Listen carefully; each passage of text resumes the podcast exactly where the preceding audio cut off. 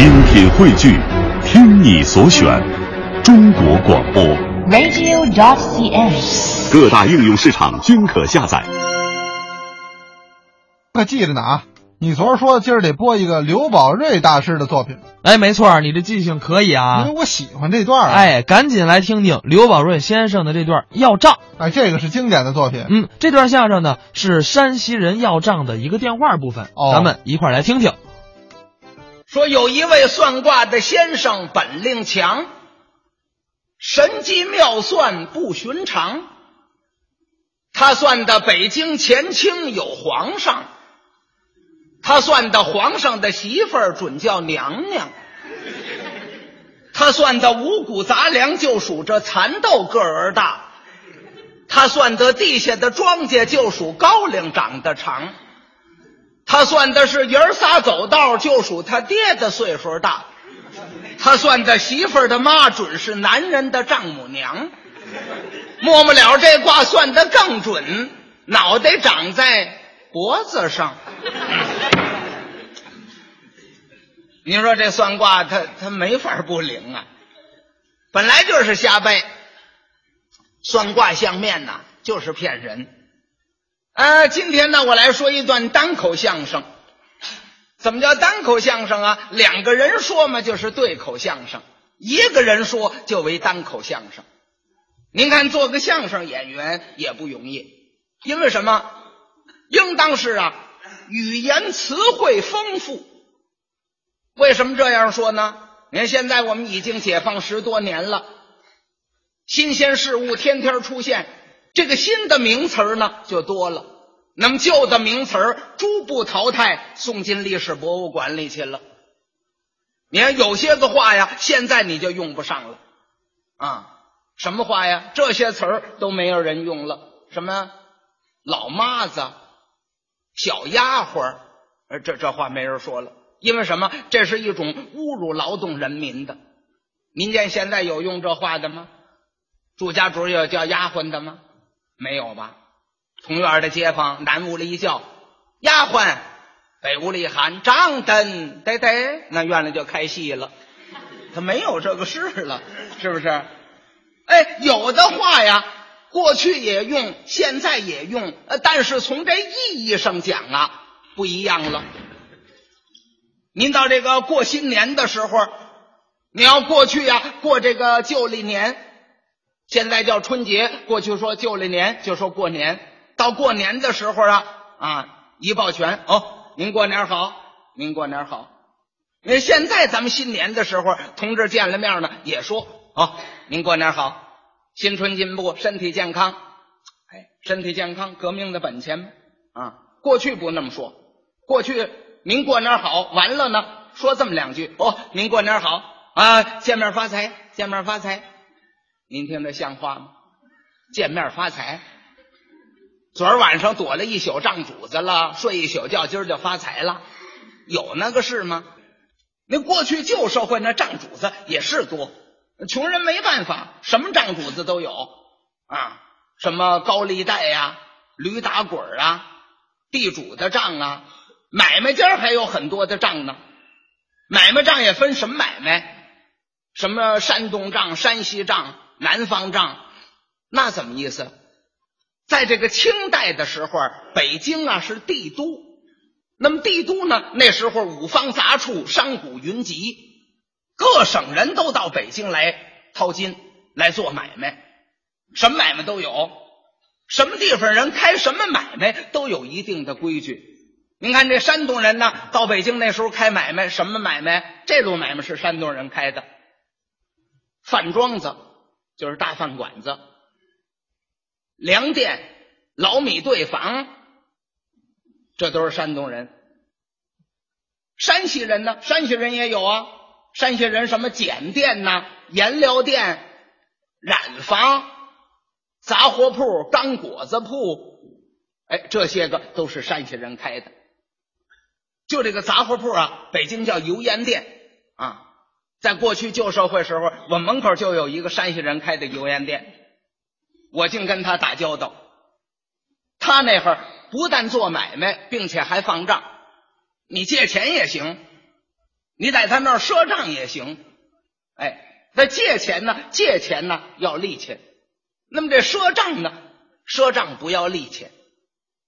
可英明是不要利钱，比那利钱还多。怎么多呀？你比方说吧，你买东西，这东西两毛钱，你要给现钱呢，就要两毛；赊账三毛五，这这比利钱还大。要是短了山西人的账啊，啊，那了不地了。有个外号嘛，叫山西人要账定后跟。怎么叫定后跟？老在屁股后头跟着你，你走哪儿他跟着哪儿。你走在街上后头跟一账主子，你你受得了啊？你跟朋友走着好好的，他过来了找你要账，就为给你难看。头一句呢，头一句啊还给你留面子。你跟朋友在街上走着呢，他后头过来了，啊，大爷，有钱借个几个吧，有钱借个几个吧，给你留面子，让那朋友一听，哦，这个人是借钱。可是你要懂他这个身上有钱好办，赶紧给他就完了。他说这一句你要不给他，第二句就让你露了馅儿啊！大爷，有钱借给我们几个吧？你没给他，后头还跟着啊！大爷，不要拿穷人打哈哈了，你比我们富裕呀。再说回来，你也短不了多少了，还是要账的。你不给他，就给你嚷嚷出来。这个账啊，那是最难扛，什么账也没山西账难扛。这不是难扛吗？嘿，我我我我有办法。说你有什么办法？哎，山西账我就有办法扛。因为什么呢？他不是又放高利贷，利钱又大。你要是赊账两毛的东西卖三毛五，他是。钱越多越不嫌多，我呢就利用他这财迷的心理，这账啊我就好谈了。怎么好谈了？就我门口那个油盐店掌柜的，我还记得姓耿，我短他两块五毛钱。别人啊，你要是短他个块八角的三块五块的，当结账当结结，比方说吧，三月短的账，五月结一定得给。不给不行，我怎么样？我短他两块五，我愣扛了他一年，怎么扛的呀？快到五月节，别容他家找我，我就上他那儿去，上他那儿去买东西，买块来钱东西，买块来钱东西呢，我给现钱。哪么我在别的地方借的钱呢？我也在他那儿点点票子去，点票子。这这一块来钱呢，现钱买的东西拿过来，点着票子，我跟他说：“哎，我这个什么三掌柜，瞧瞧账，瞧瞧账，咱们还有个钱零。哎，我我我家里倒是有个条，我忘了是这个四块八，是四块九来了啊。我明明短他两块五，我说四块八，四块九，为什么这样说呢？他一听这话呀。”他就放长线了，他不找我要，怎么头几天呢？他都把账条结出来了，到时候到你家拿这条去要去，他心里也有个数。他一琢磨，两块五啊，怎么四块八、四块九啊？记错了。现在别找他要，要找他要一单账条两块五怎么办呢？四块八、四块九，他记错了。再说。现在要拿现钱买东西，好照顾主。他不找我要了，不找我要怎么样？他自己就往后支了。啊，那个刘先生，不要紧的，咱们都有交情。你就是短四块八毛钱，没有关系，咱们有交情，不要紧。嗯，留着个钱零，咱八月节一块再算吧。这就谈过一节去了。他自己就说八月节了。留个钱零呢，我还上他那儿买东西，他为是这个意思。我一听啊，我说白姐一块算呐，四块八啊。好了好了，咱白姐一块算吧，这就支过一节去。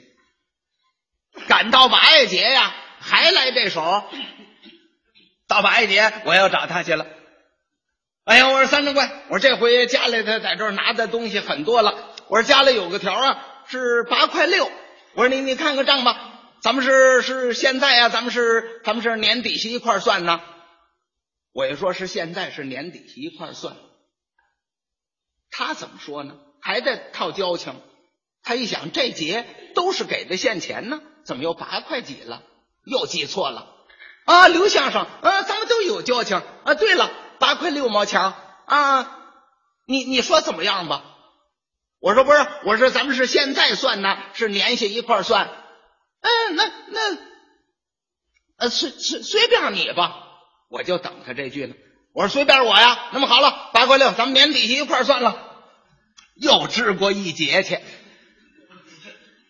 这一节呀，买东西还给现钱。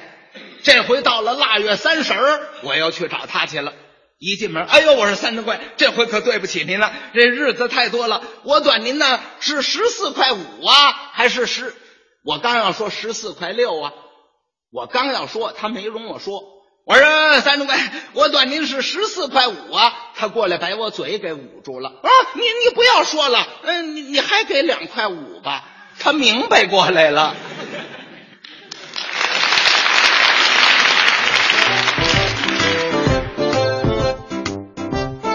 刚才是刘宝瑞大师表演的《山西人要账》，当然我们要特别声明一下，这段相声没有任何针对山西朋友的意思，这只是一个艺术上的处理。对了，我们不是针对山西人啊，嗯因为我跟您说好了，我就是祖籍山西，啊，对，这其实跟你没关系就是说我代表了山西人呢。啊。对呀，当然我想说的是什么呢？这在相声里，这是一个非常常见的手法。应该是这么说吧，相声里有很多所谓叫倒口活，嗯，或者说是一些呢，呃，拿这个外府的朋友来找包袱的作品。，对其实这个您要分怎么理解，因为这些作品都是传统相声。，对在以前的中国啊，甚至说北京啊，它比较封闭，没有现在这么大的流动性。哦，说咱们这个城市里边来了外府的朋友，很稀奇的一件事情，哦，看的没有这么多，所以大家看见他们，包括说话呀、觉得有意思，嗯，哎，拿他们呢来找了一些笑料。我认为这个也算不上讽刺，而且关键，其实很多相声他也拿北京人自己找包袱，这就是一个人物形象，代表了这么一个人物特征。没错，就是从您从艺术的角度看问题就可以了。哎，没错。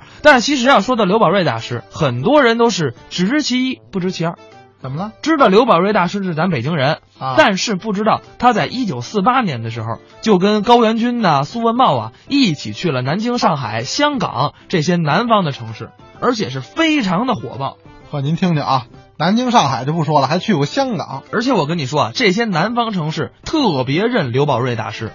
这个很难啊，因为相声很多人有一句话叫“不能过黄河嗯，”，甭说过长江，过黄河都不行啊。哎，黄河以南都听不了。他说在南方能认刘宝瑞大师的相声，那说明人家真是大师，他的那个幽默有普世的价值。哎，可以说人家是一个先行者，这对南方的相声促进非常大。